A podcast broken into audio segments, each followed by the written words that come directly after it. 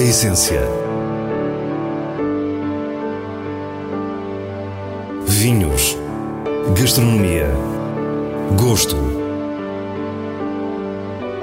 A essência tem a autoria da revista de vinhos A Essência do Vinho, com Célia Lourenço.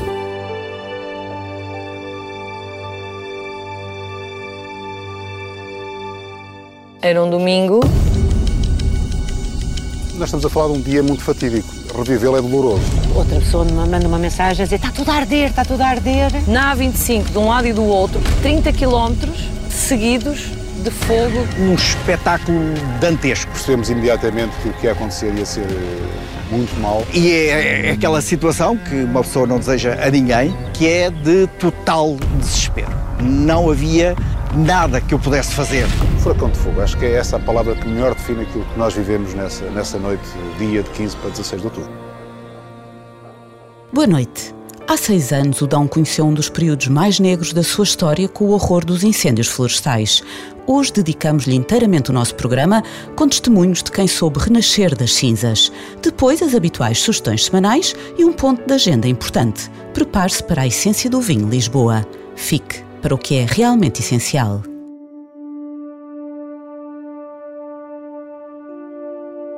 Portugal, há um antes e um depois de 2017, ficámos feridos de morte. Primeiro em junho, os incêndios florestais de Pedrógão Grande. Depois estes de meados de outubro, que nesta região varreram a Serra da Estrela pelo Mondego abaixo. Porque a memória é importante, seis anos depois, reunimos alguns dos produtores mais afetados do Dão para recordar connosco o que foi viver e conseguir sair daquele inferno. A anfitriã é a Quinta do Mondego, em Nelas, e é com Pedro Borges, da Quinta dos Três Maninhos, que começamos a conversa. Às 5 da tarde, a sirene de uma janelas toca. Quando abro a porta do, da minha varanda, reparo que há uma, fumo, uma nuvem de, de, fumo a sair na encosta do, do Rio Mondego.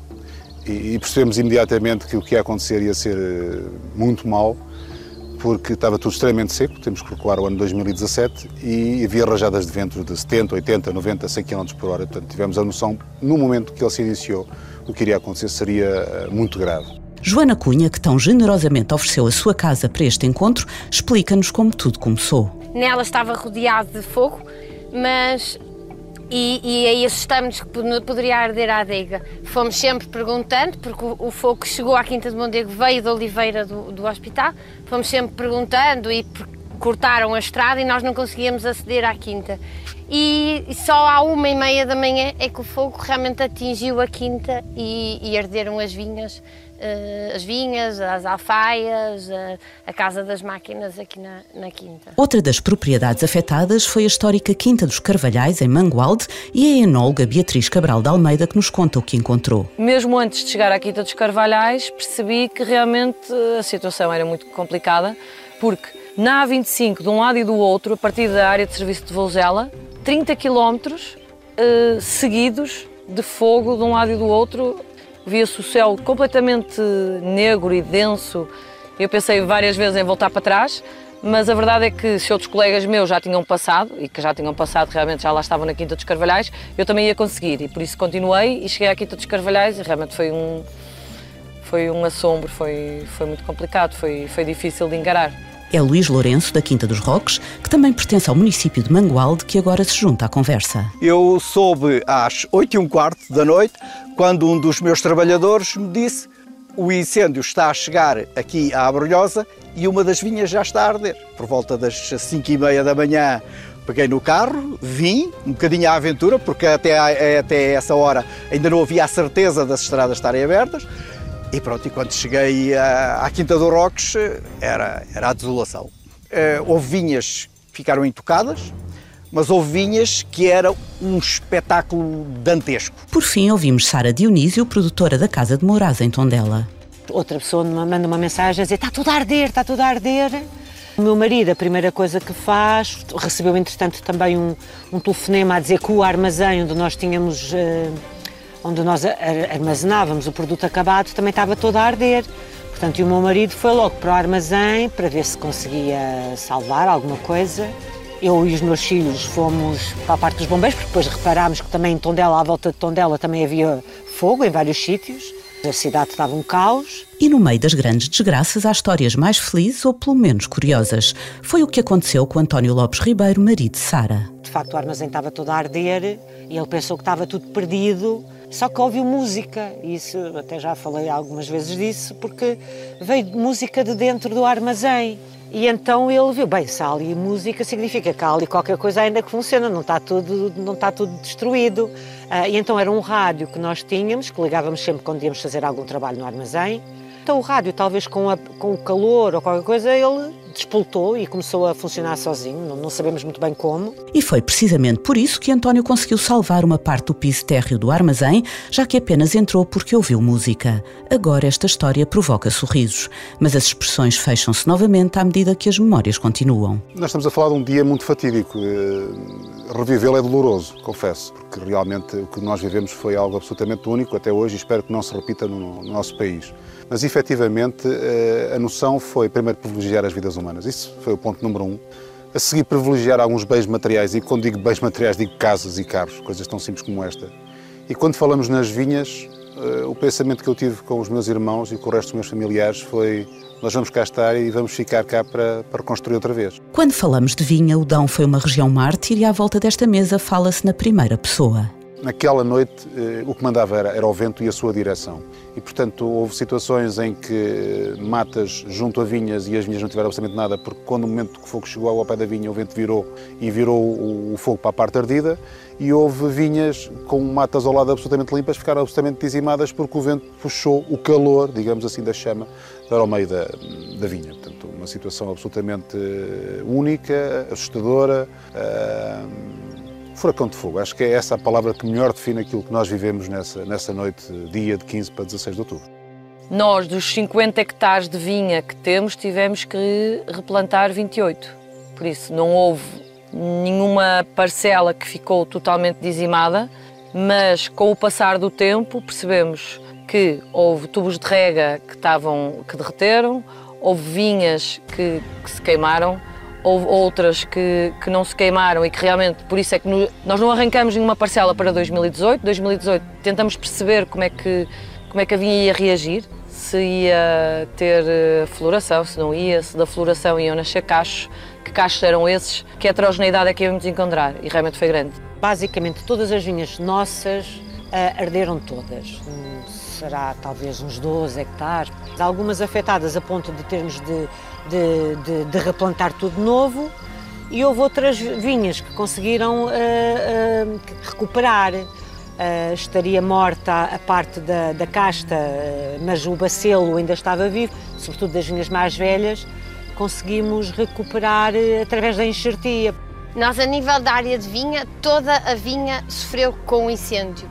Muita da vinha ardeu, mas a vinha é, é uma planta muito forte e nós, e eu principalmente depois de falar com vários técnicos e colegas e tudo, decidi não uh, replantar uh, nenhuma vinha inteira. Fizemos um estudo videira a videira e aí decidimos videira a videira o que fazer. Ou vinhas em que reenxertamos, fizemos uma, uma grande escava e, e reenxertamos muito fundo para encontrarmos planta viva, porque a vinha estava muito, muito queimada e fomos ao Bravo numa parte funda. Todos nos dizem que enxertar o possível, uns mais, outros menos, mas não havia também como não arrancar e plantar de novo.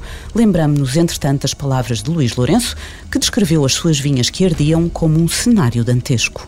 Era fuma sair do resto dos paus, era fuma sair de algumas cepas que, que, que estavam a arder, e é, e é aquela situação que uma pessoa não deseja a ninguém, que é de total desespero. Não havia nada que eu pudesse fazer.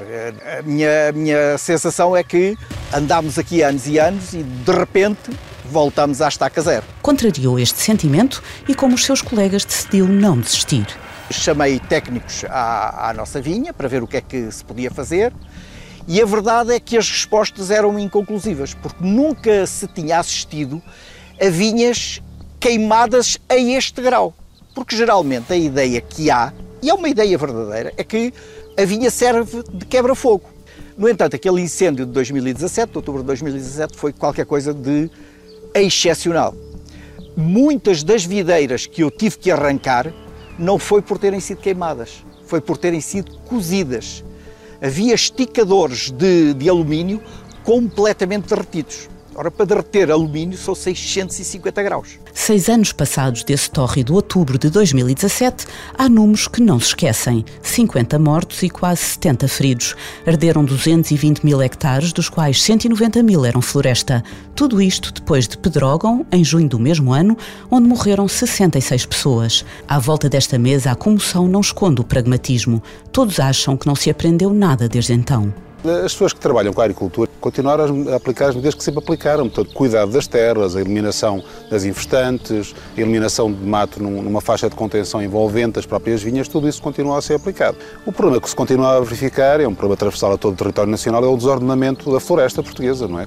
Hoje em dia há leis que obrigam a limpeza dos terrenos, efetivamente a lei, na sua essência, é boa, é positiva, o problema também é que temos que pensar num interior absolutamente desertificado, com uma faixa etária extremamente elevada, e portanto essas pessoas não vão ter capacidade nem monetária, nem física para proceder a essa limpeza do, do terreno. A floresta, entretanto, estava mal gerida, ainda está pior, porque alguns pinhais ainda iam sendo tratados pelos seus proprietários, pessoas geralmente com alguma idade, e que depois dos incêndios não vão plantar outra vez pinheiros, ou sobreiros, ou, ou castanheiros, ou carvalhos, porque a expectativa de vida deles já não, não lhes permite isso.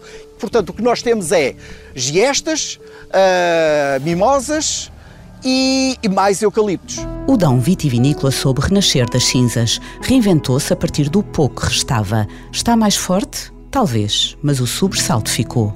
Sim, sim, sim. Uh, sobretudo o sobressalto tem um pouco a ver com com o pouco que foi feito para evitar que estas situações voltem a acontecer.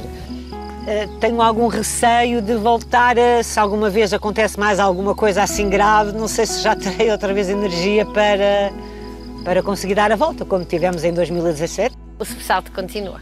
O sobressalto continua. Eu acho que nós aqui na Quinta do Mondego, sempre que ouvimos um helicóptero, e hoje em dia ainda mais, o sobressalto faz-nos logo entrar logo quase em pânico.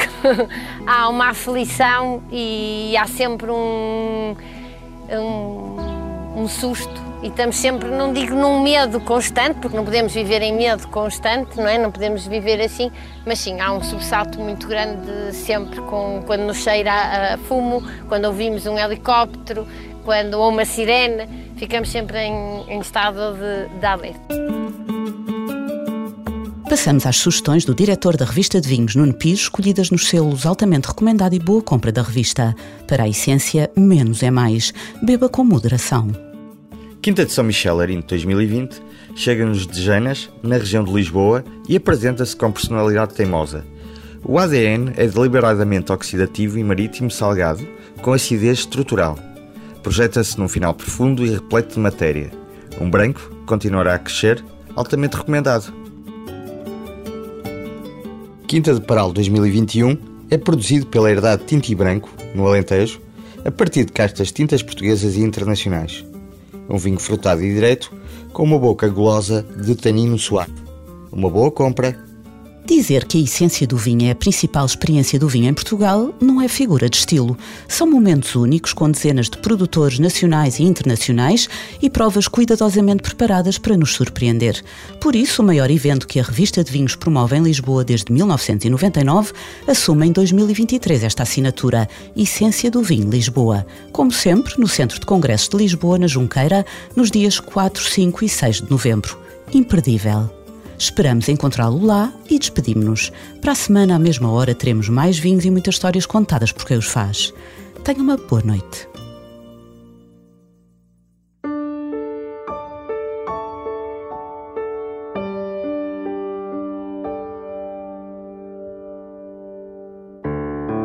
A essência. Vinhos. Gastronomia. Gosto. A Essência tem a autoria da revista de vinhos A Essência do Vinho, com Célia Lourenço.